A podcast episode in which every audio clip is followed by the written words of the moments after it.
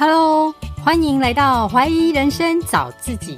人生就是一连串探索的旅程，你是否也会因为找不到自己而感到怀疑人生呢？让我们倾听内心的声音，一起来找到真实的自己吧。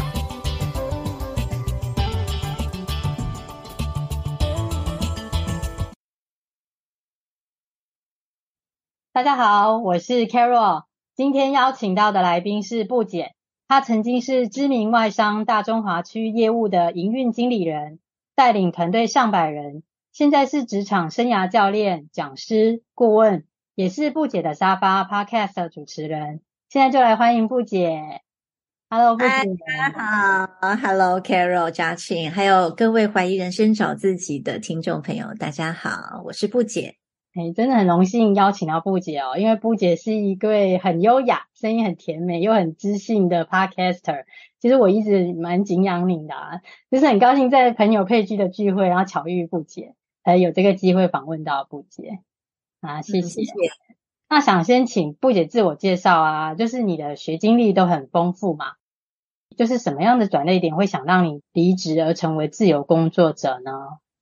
嗯，呃，我先跟大家分享一下，呃，我的过去好了，就是说，呃，我其实在职场已经二十几年了。那这个二十几年呢，其实包含呢，我曾经有做过资讯资讯业哦，就是因为我以前练资管嘛，所以我后来还做什么系统工程师。但因为我知道我自己不喜欢，所以后来就去美国念了 MBA。然后后来很幸运的念完 MBA，我又在美国工作了三年，那时候做广告。啊，就是媒体的采购啊，媒体的企划，所以你看这样子应该就已经四五年了哈。然后回到台湾，我又在一家的外商公司，其实你刚刚大概有介绍一下，我就是最后是大中华区的那个营运经理人嘛。那那个呃，这个外商呢，我就做了十七年。你看十七哦，我不知道你的听众有没有十七岁而已的人。那你看这十七年，我又做了什么行销啊、业务啊、业务部的主管啊、营运部的主管，然后后来才带到大中华去嘛。那我觉得说离职这件事啊，其实它并不是一个突然的一个决定。其实它是一个种子，只是它有一个召唤，它决定了，就觉得啊、哦，这个时候也许就是时间了。那我先讲一下我的个性哦。其实我以前在美国，我为什么会回来呢？其实那时候是有机会可以那个拿绿卡的，因为公司都会帮忙我们这些外国人。因为我一开始是拿工作签证 H one，那他是愿意去 support 我们去拿绿卡的。但是啊，你知道很多人那个时候在美国超想要绿卡。有的人还为了这个去嫁给外国人，哈，就是做各种方法。但是呢，我就是觉得我想要回台湾，我想要回台湾发展，因为我觉得，其实在美国待了五年，后来也是觉得蛮蛮寂寞的哦，因为我在那边又没有家庭哦，就是我自己一个人，所以也是会蛮孤单的。所以后来我就觉得，哎，我要回台湾。所以你看咯，就是也是想了很久哦，用脑分析，用心去想，最后也是回到台湾。所以这里面可以看到，就是我其实还是蛮听自己心里声音的一个人，对，比较不一定是说啊，主流现在很多人羡慕什么，我就跟着去。那一样啊，就是回到嗯，回到台湾，其实我工作的运势还算不错啊，就是遇到很多的贵人，就是平庸如我，都是还是蛮幸运的，就是一路有嗯很多长官同事有很 support 我，很帮助我嘛，所以我觉得。我其实，在外商里面的职场的职涯过得还算蛮不错的，所以等于是那个拼图啊，也拼的，我觉得相对算还，呃，我自己是一个蛮喜欢这样的一个旅程。但是其实我就是不满足，就会一直觉得说，我人生如果要死掉之前，我就是这样的话，我自己满意吗？我会不会后悔？我觉得这个就是所谓的。让我想要做转泪点的那种起心动念，对，就会总觉得说，我不知道嘉庆你会有这种感觉，就会觉得难道就这样了吗？然后我就要看着老板或老板的老板他的生活，你有没有觉得哇，好羡慕哦？我想要继续升官，我要继续发财，其实也没有。然后，所以我等于是在离职前的几年，我就我就会发现我自己对某一些人的职涯非常的羡慕。像什么样的人呢？我不知道你知不知道他，像楚世莹好了，楚世莹是一个我很喜欢的一个旅游作家。他以前其实也是在啊，我记得在华尔街也有工作过啊。他是一个很聪明然后高学历的人，但是他也是选择他自己想要走的人生，所以他后来就变成就是一个数位游牧者吧。对我来讲，就是在哪里都可以工作，然后也可以做线上工作坊啊，到处演讲，然后一直出书，发挥他的影响力。然后他也没有说：“哎呦，我要出名，我要做什么？”他就是做他自己想做的事情。所以我就觉得说：“哇，这个根本就很自由的灵魂。”对，所以我自己的心里其实就是觉得说，我好想要突破舒适圈，我想要突破那个框架，看看我自己还有什么样的可能性。是，你知道这个是一个很矛盾，又想要自由，但同时自己过去其实还是蛮循规蹈矩的，在走那个。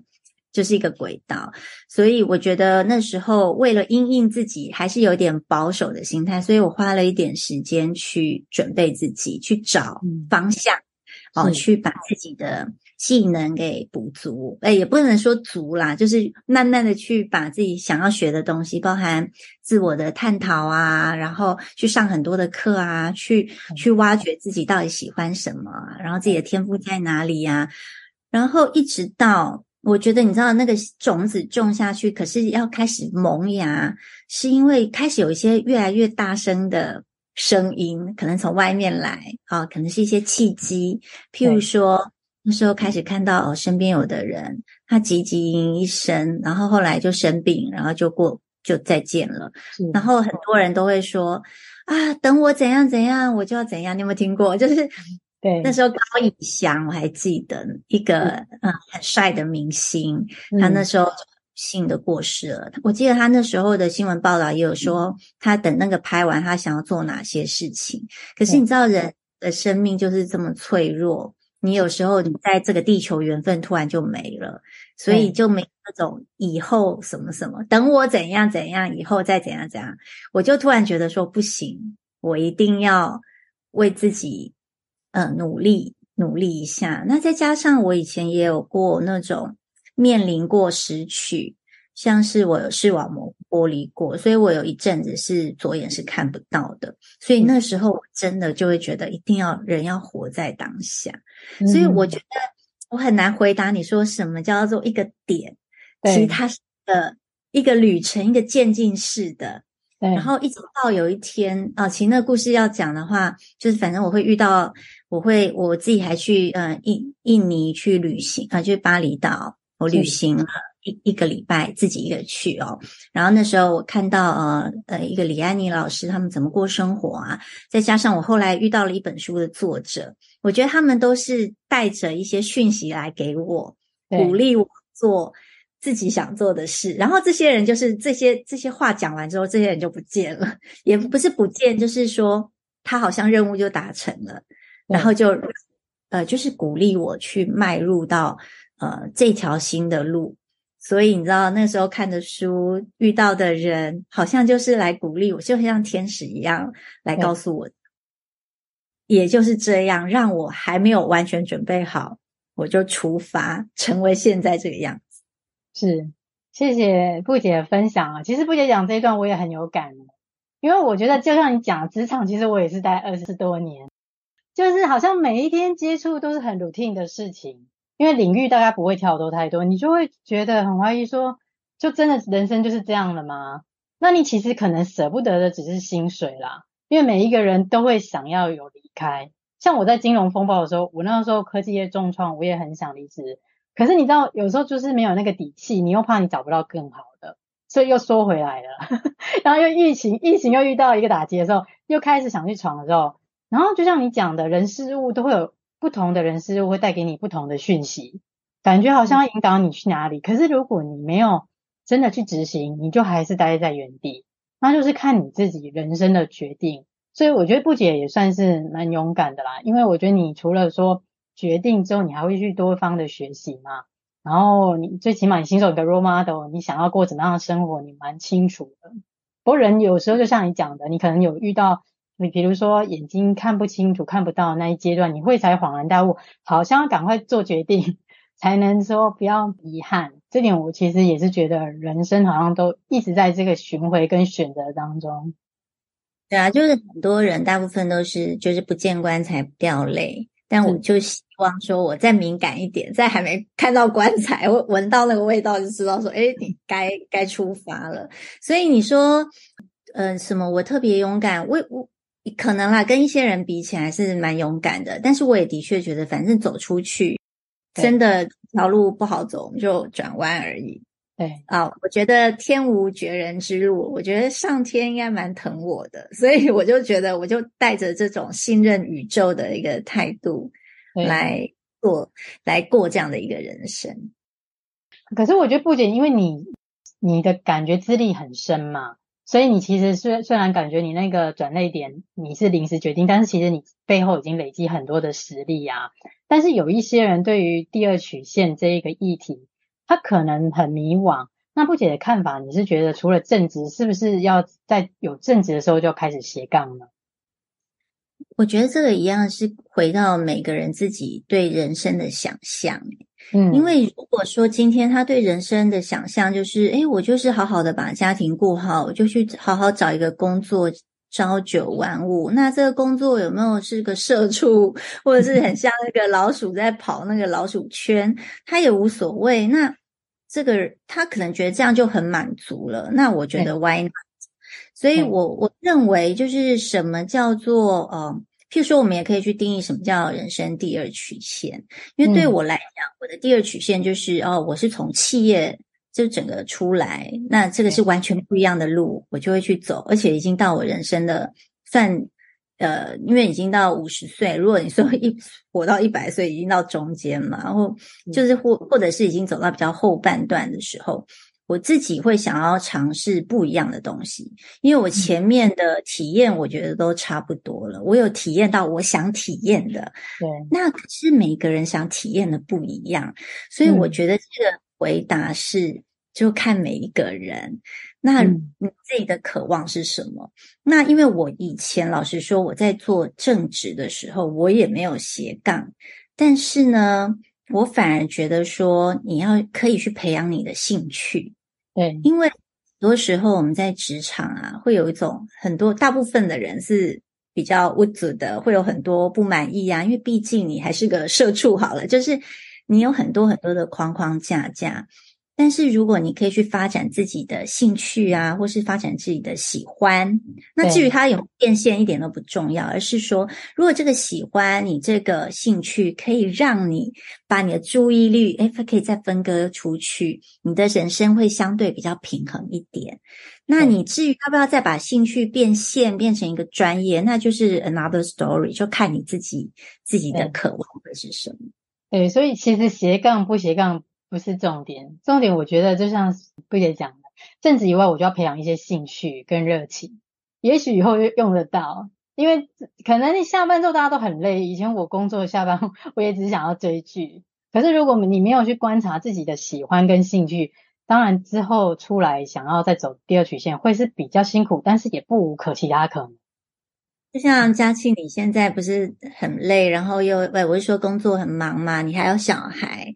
可是我看你有规则性的产出你的 podcast，这也是一个很厉害的一种，我觉得也是一个纪律去堆叠出来的。我觉得这个就很棒啊，你就又多了一一条线，因为兴趣也会有时候你变成。这种规律性也会夹杂着痛苦，但是它一定也有一些好玩的事情，包含你可以有更多的人脉的交流啊，或者是更多的学习。我也我也觉得很棒，就是让你的生命再多彩多姿一点。我觉得这个是我自己对生命的一种渴望啊。我觉得多彩多姿我是喜欢的，可是因为有些人可能就喜欢黑白，那也 OK 啊，他喜欢就好了。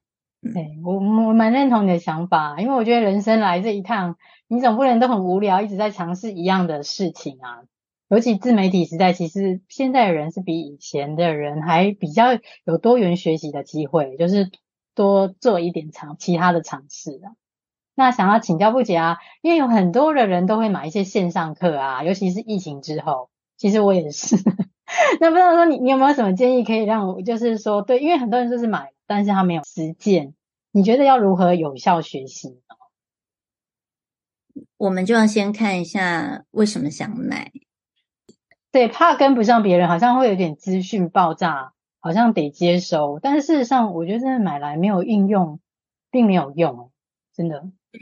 因为我觉得，当然，因为我自己也会去属于那种买了课程，然后就忘记了，就是当下买就突然觉得哇，自己那个好好那个什么向上哦，然后热爱学习，然后就给它买下来，但是的确就完全没有打开，甚至忘记有买过那个课程。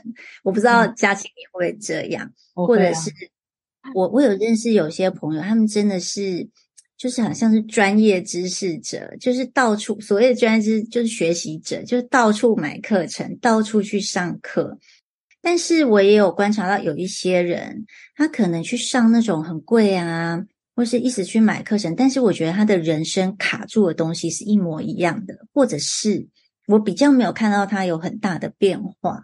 那我认为，如果你突然会发现说，哎，自己有这样的问题。我觉得可以去挖掘说，第一，为什么要一直买？那为什么要买这些课程？然后是什么样的课程？你为什么会觉得需要它？然后你需要，这是第一步。那第二个是，那你使用它了吗？那如果没有使用，又是为什么？那我自己会觉得，嗯，我虽然喜欢买，但是我也没有买的很夸张啊。但是我会想要应用，就像我，我是会。买很多书，或者是像现在，我的确有很多呃出版社，他会寄书呃跟我分享。那的确在这么多的那个知识啊或书的夹攻之下，我觉得如果只要一本书里面有一个观念带给我，让我去应用，或者是造成我人生的改变，我觉得这样也就够了。所以我认为什么叫有效学习，而是。你是带着问题去看这个课程，或者是带着问题去看这本书，嗯、那这个就会有 before 跟 after，因为你一定是现在觉得，哎，什么东西你还不够，那你想去学，啊，譬如说，因为我们现在在录 podcast 嘛，那一定会有人会想要去，呃，上 p o c k e t 的课程，或者是读跟 p o c k e t 有关的书，你一定是。嗯，譬如说，诶，how to 我怎么做？你一定有一些问题想知道，或者是你很想知道这个人怎么成功，你带着问题去学习，然后看到一些解答，我觉得你人生可能就又跟五分钟的五分钟前或上课前的你会不一样。我觉得这样也就够了，但是就比较不要是那种一直买课程，但是放着，然后又更焦虑这样子的话，你自己就要觉醒一下，去看一下，诶，what happened？你怎么了？嗯，对，没错，就是做任何事都还是要停下脚步来，不要说急着一直去买很多，要想想看为什么要买啊，然后要如何应用，这真的还是比较重要的。那再请教一下布姐啊，就是还是很多人很迷惘，尤其是像我们中年的人啊，有时候都会遇到一些，比如说呃被裁员等一些职场的危机嘛。那当他们出来的时候，不知道要做什么，因为他们可能之前工作都太忙，没有培养第二专长。那不晓得说，杜姐有没有什么建议可以给这一些迷惘的朋友呢？嗯，我觉得就是呃，你其实就是在工作的时候，就是好好工作，因为在工作的时候，你好好工作会带来什么样的好处呢？第一，你在你在累积你的技能。对哦，就是你这个工作再无聊，他还是有钱，他还是有很多人际关系的问题，他还是有很多冲突要去解决，其实他都是在累积你的能量。嗯，因为以前一定我们也会做很多塞葵，但是我以前都会有一个观念，这些塞葵我怎么去看待它？你怎么看待这个？这个挑战，因为这些挑战其实只要你跨过去，它就是你的技能了嘛。你的技能是，因为你知道现在世界一直在转换，可能工具一直在换，但是你知道人际关系只会越来越复杂。那所以你有没有办法去解决困难的问题？哦，你或者是遇到这件事，你有情绪，你怎么去排解？其实这个都是所谓的技能。所以技能就是也有分软技能啊、硬技能啊，这些就是你随时随地都在收集啊。其实，在职场里面的人，你就收集素材，以后都可以拿来说嘴，就拿来当故事，对不对？然后又有钱，所以你知道为你要解决焦虑，因为你知道从马斯洛来看，安全感，都就是来自金钱。你对这个，你对自己有没有觉得有价值？所以这个东西，你从你现在这个工作。现在你的家庭，现在你的伴侣的关系，随时随地就是好好的，在当下就把它好好的处理。是，那譬如说职场有钱嘛，对不对？我刚刚有讲技能，所以你这些就是在呃培养你的专长了。然后下班时候，嗯，你可以去看一下你是怎么去花你的时间。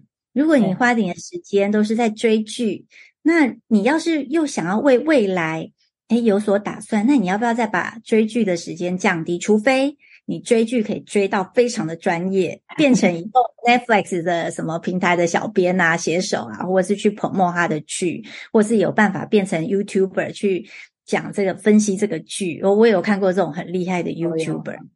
对，那所以我觉得你就是有意识的去呃培养你的兴趣。那培养兴趣，我们刚刚有聊嘛，嗯、这个要不要变现？我觉得都不急，因为你知道有时候。呃，就是这个部分有没有变成转换成金钱？其实金钱它不是目的，它是最后的结果。如果你这件事做到很好玩，你你知道，就像呃，就像我们上次不是在配剧的 party 认识吗？这个其实就是哦，把这件事做到好玩哦。你看大家在里面聊得很开心，我们自然就会变成朋友。那你看这个人脉是不是不小心？我们不是为了去 要，譬如说。并不是说我到时候一定要找 Carol，因为他到时候一定会来找我录 Podcast，这样就有露出。我们都不是用这种意图，我们是为了好玩。可是因为好玩啊，因为呃，我们有一个很好、很善良的意图，所以它会带来一些好玩的事情。这个好玩的事情就一直滚动滚动，你可能就会看到一些新的机会。所以我我觉得最简单的答案其实就是，你就是很好的把。当下的所有的事情都做好，善待人、善待事、善待物，其实就是对自己的重视，然后对自己的技能、对自己的专长的一个培养。那当然，我觉得财务上，嗯，就是要有意识的去打点，嗯，就是要往呃，第一个就是开源嘛，然后第二个就是节流。那你如果如何在你现在的一个那个就是财务，譬如说有些人现在还是有领薪水，那你这些薪水你有没有？你有没有去做所谓的投资，或者是你有没有去规划？我觉得规划蛮重要的。嗯。譬如说以前啊，我们就会觉得哇，自己好辛苦哦，然后呢就会去犒赏自己，对不对？我以前就现在想想还会觉得哦，以前真的是还蛮不重视钱，什么意思呢？就会觉得哇。反正我赚的不少，然后又觉得自己很辛苦，我就给他乱花。哎，不是乱花，就会觉得说犒赏自己是应该的，所以你就会花个几万块买一些你可能后面根本没有用、没有什么在用到的东西。那这种都是，我觉得当你有意识的去看这件事情的时候，你就会比较知道怎么去善待这个钱，让这个钱以后来为你工作。所以我觉得这个都是要越越早准备越好的心态。所以这个是。大家的建议啊，我总结一下，就是金钱上带来安全感，好，所以就是好好的规划你的金钱。然后第二就是心态，你你要怎么去，嗯、呃，就是去看待你现在的呃工作啊，还有未来的人生。然后还有就是技能树啊，就是你好好的心态，就是好好的在当下，然后把每件事做好，有意识的去打造你的技能，不管是软技能或是硬技能。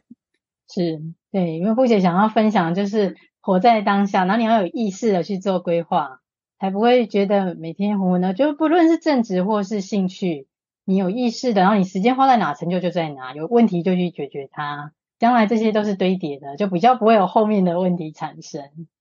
是，好，那再请教一下那个布姐啊，就是现在是自媒体的时代嘛，那对于中熟龄的族群，你可不可以提供一些建议？就是我们要如何用成功的自媒体来打造我们的第二曲线呢？好，嗯，我我自己，因为我也不知道所有的平台，那以我自己来讲，我就先讲跟我年纪比较相近的人，然后背景比较相近的人好了。因为如果说一直在企业里面呃打工的人啊，像我以前一样，你多多少少都已经累积了很多的经验值。那这些经验可能就是你的一些故事，好，不管是在工作上，或是你在家庭里面，对不对？你跟孩子的互动，或是跟有婆媳的问题，或是跟老公的一些问题，你一定你的人生都有一定的一些故事了。对，那我你说要经营个人品牌，我觉得最后还是说你你想要透过个人品牌做到什么？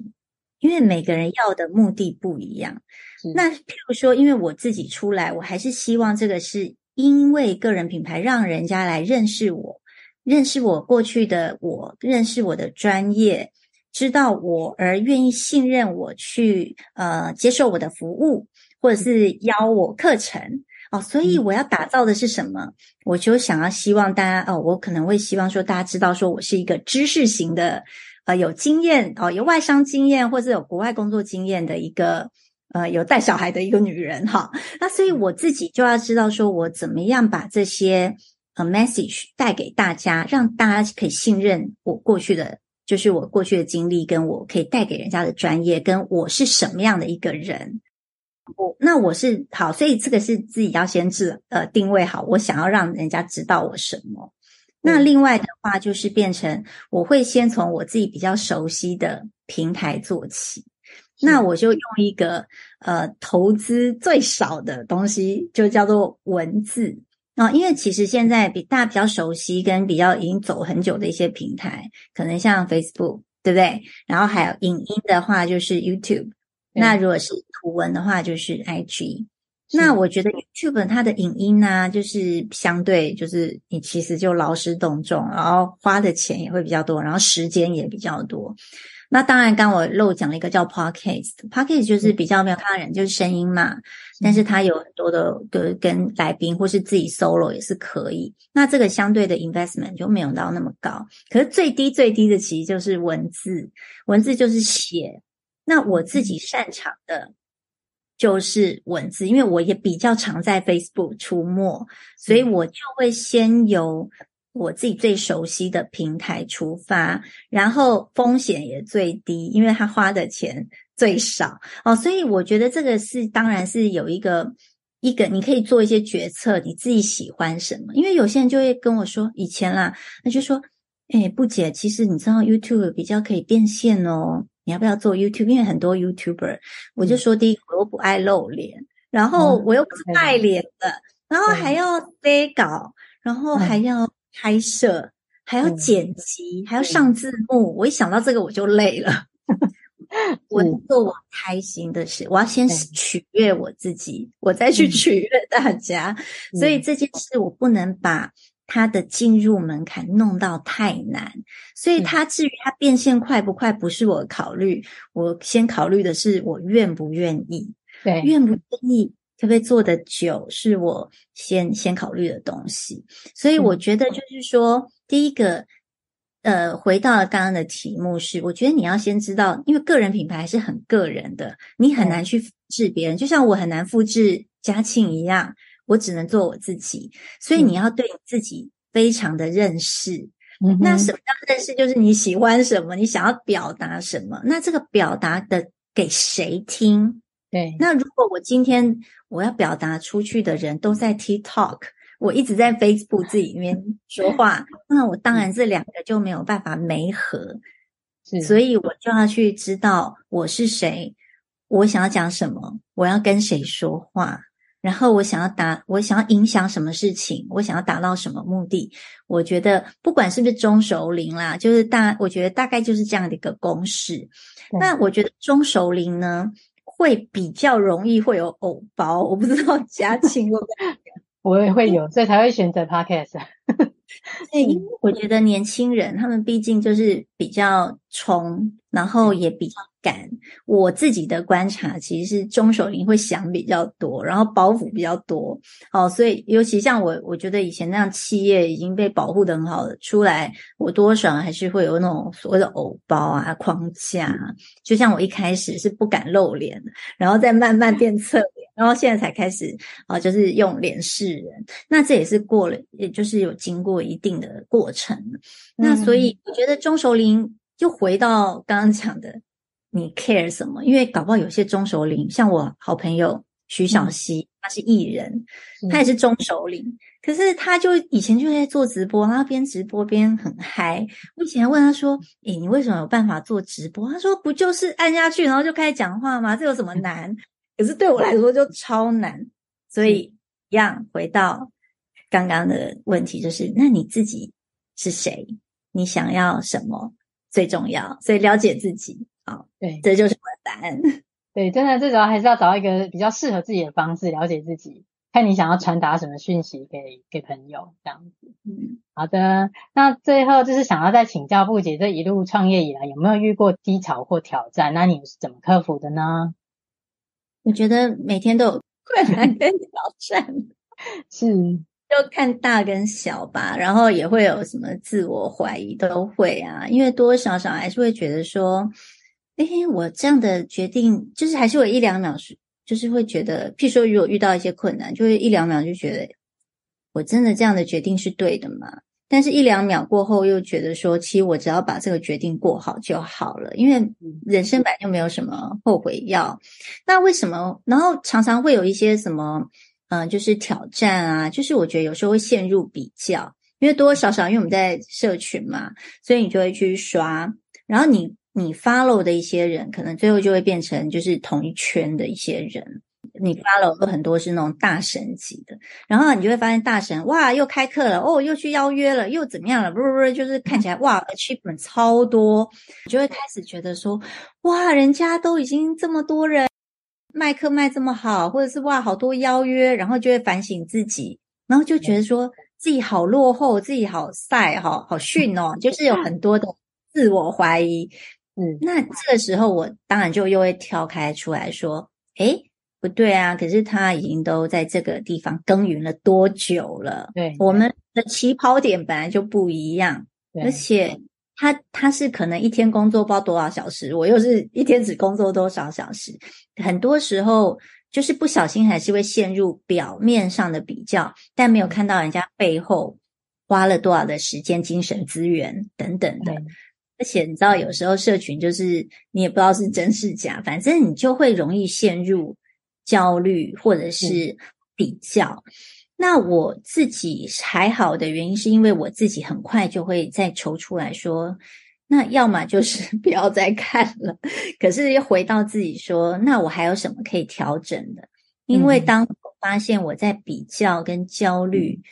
应该就是因为我自己也有我想要达到的东西，但是我还没达到。那要么，那你就可以开始分析了嘛。我想要去哪里？那我现在要做的行动是什么？那我做了吗？很多时候可能我自己没有做。对，那控制的就我自己。那至于社群的人爱不爱我，有没有人怎么样？有的是可以控制的，有的是没有办法控制的。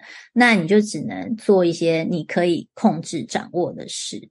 所以这个就是我自己在这里面会用脑去分析，也会用心去想，我到底要什么？这个人生是我自己的，那我为自己负责，那我负责了吗？那我需要陷入比较吗？这比较有用吗？哦，所以我觉得大概就是用这样的一个方式去看，那一定也会有那种。啊、哦，你会觉得哇，这次的效果没有很好哦，或者是有时候会觉得哇，怎么刚刚讲那些话，就是多少会觉得有点沮丧，会有点挫败。但是呢，我一定会把它转，把这个故事重写。哦，什么意思呢？因为英雄之旅都是这样的，你要当一个英雄，没有挫败，这个故事磨好听啊，对不？嗯，就是你平顺，我们就是因为不喜欢平顺才会出来嘛。可是你不能因为不喜欢平顺出来，到时候又有风浪，你又不喜欢，这样你很难相处。所以呢，你就是会看到这种挑战，你就要觉得它是一个包装成挑战的一个礼物，它其实是一个礼物，但是重点是你要拆开来。所以我通常对到这件事情，我就会觉得这个呃挫败啊，或是沮丧，它是它要带给我什么样的礼物？我我有没有体悟到？哦，所以。我就要从里面去学到东西，我觉得这个都是慢慢练出来的。譬如说，有时候去上课，总会还是会就会有一些呃回馈嘛，就是很多人都说你好棒啊，你棒，可总会有一个人说，哎呀，这个课程我觉得太简单，或者这个课程怎么样怎么样怎么样，然后你就会觉得你的那个注意就会聚焦在那种就是比较没有那么好评的，但是你就要先深呼吸去想说，如果你都只想听。很好听的话，那其实老实说，这个这个回馈当然没什么好看的。但是这个人，你可以去很呃用比较中性的去看这种回馈啊，可能会去看说他说的是真的吗？嗯，那你觉得这个是我的问题，还是这个主办单位啊、呃，或者是他的期待值管理？没有做好吗？就是其实他，你可以去用一个比较超然的态度来看很多事情。那我觉得心情一开始会被影响，那也是很正常的。但是重点是我有没有办法从这里面让自己在进化？我觉得这才是这个挫败给你的礼物，不然你就白。白沮丧了哈，所以我是不喜欢做这种白工。既然沮丧，我一定要拿东西回来，所以我会去包装这样子的一个挑战，或是包装这样的一个低潮。对，所以布姐讲的真的很好，因为我觉得在这个自媒体时代啊，你说不比较很难，所以心法很重要。就是你遇到的低潮或挑战，其实就是看你怎么诠释，你怎么看待，你自己要把它转念。而且真的每一个人的赛道不一样啊，要专注在自己的目标。就是聚焦在自己身上，就是才能有办法精进自己。这点我们都要多学习啦。对，那就是最后再请教一下布姐，你目前的服务项目啊，还有课程有哪些呢？你未来的规划有，要不要跟我们分享一下？谢谢。嗯。我其实之前呢、啊，就是比较少，就是在呃这一年多来，我都比较少开一些呃 to C 的课程，也就是公开啊、哦。以前都比较多，就是商业上面的邀约，可能是企业或者是政府单位。但我今年就会比较认真一点 哦，我一直以来都还是有一对一的服务。那一对一的服务就是咨询嘛，很多大家主要是一个职场上面的咨询。那因为你看我，我讲我的职场的历练算蛮长的事情。嗯那因为呃，我也交手过十几个老板，所以怎么样去跟老板交流，或是跟各个跨部门的沟通，怎么样去去处理一些比较。嗯，难的事情，那这件事因为蛮有经验，我会用提问的方法去协助你找，就一起去找出一些你可以用的一些行动方案。那不不是只有方案，是我觉得这个最后都是回到你自己的一些心法。所以透过这种一对一咨询，其实蛮多人因为这样。他可能带着问题说：“哇，我我不知道怎么跟老板相处，或者是呃，我怎么样可以找到更好的工作，或者是我怎么样可以呃让老板看见，然后去找到。”呃，我想要的，嗯，可能新的一个职缺，或是我可不可以跨领域？哦，也因为这样的陪伴，他们有做到他们想做的事情，然后我有收到他们的回馈，我就是觉得很替他们开心，就有一种说，诶，我真的有一个陪伴他们一起走过去的一个过程。所以一对一的咨询服务，啊，是我一直都是很喜欢的一个服务。那我自己最近也开始就是想要再跟我。的粉砖或者是我的听呃粉砖的朋友或听众做更多的交流，所以在七月一号的时候啊，我有一个线下的分享会，那这个部分也是希望呃可以连接彼此的人脉，因为我觉得其实每一个人都是一本好书，如果可以因为线下的一些交流，大家可以搞不好蹦出一些好玩的火花哦，我都是非常乐见其成。然后呃这个分享会也会去分享怎么样去订定下个。那就是下半年的一些目标，然后大家可以一起互相鼓励啊、哦。这个就是我最近比较会有的一个公开的一个分享会。那我希望我今年在下半年也会开始开一些线上的一些读书会啊，或是线上的一些课程，嗯、或是线下。那呃，我现在今年可能比较会 focus 的，如果是跟职场相关的课程，应该还是这种跟职场生存有关，还有向上管理有关的课。那这个是。我今年想要做的一个主打，然后我现在有网站，所以网站也蛮好记的，就是 triple w dot coach dot com dot tw。coach 就是你们买那个 coach 包，然后这个就很好记，然后你们就看一下，那里面就会更新我的一些呃服务。好哦，那我也会把布姐的资讯啊放在节目资讯栏，有需要的朋友啊都可以跟布姐做咨询或请教。那我们节目就到此哦，很感谢布姐今天来访。你就跟听众朋友们说拜拜喽，谢谢。好，谢谢 Carol 的邀约，谢谢怀疑人生找自己的听众们，拜拜，拜拜，谢谢。节目的尾声也来做一下重点整理，布姐有给我们以下一些建议。第一点，每个人对人生的想象不同，不论是想安逸或多彩多姿，只要提早做规划，并从兴趣好玩开始去探索人生。尝试不同的可能性，机会才有可能伴随而来。第二点，不论是学习或尝试新事物，从了解为何想做开始，有意识地带着问题去学习，从学习中解决问题或找到方向，进而培养自己的软硬实力。第三点，面对问题要从中学到启发，把一切当作最好的安排，活在当下，善待当下的人事物，就是重视自己。第四点，个人品牌的创立必须先认识自己，想透过个人品牌做什么，影响什么人，想达成什么目的。这些都是成功打造个人品牌的关键因素。第五点，人生时常落入比较，要跳脱负面思考以及焦虑，必须回到自身，分析自己可调整及该执行的行动有哪些，并把挑战视为礼物。以上几点提供给听众朋友们参考哦。如果有需要不解的咨询，欢迎参考节目资讯栏，我们下周见。我的节目会固定在每周二晚上上架。若您喜欢我的节目，也请到 Apple Podcast 或 iTunes 给我五星评分及留言，或者能小额赞助请我喝杯咖啡，我都会非常感谢您的鼓励与支持，让我有持续创作的动力。也欢迎与我交流，加入我的 Nine 社群或 Nine 官网，一起来解锁人生。相关资讯请看节目资讯栏。谢谢收听，我们下周见喽。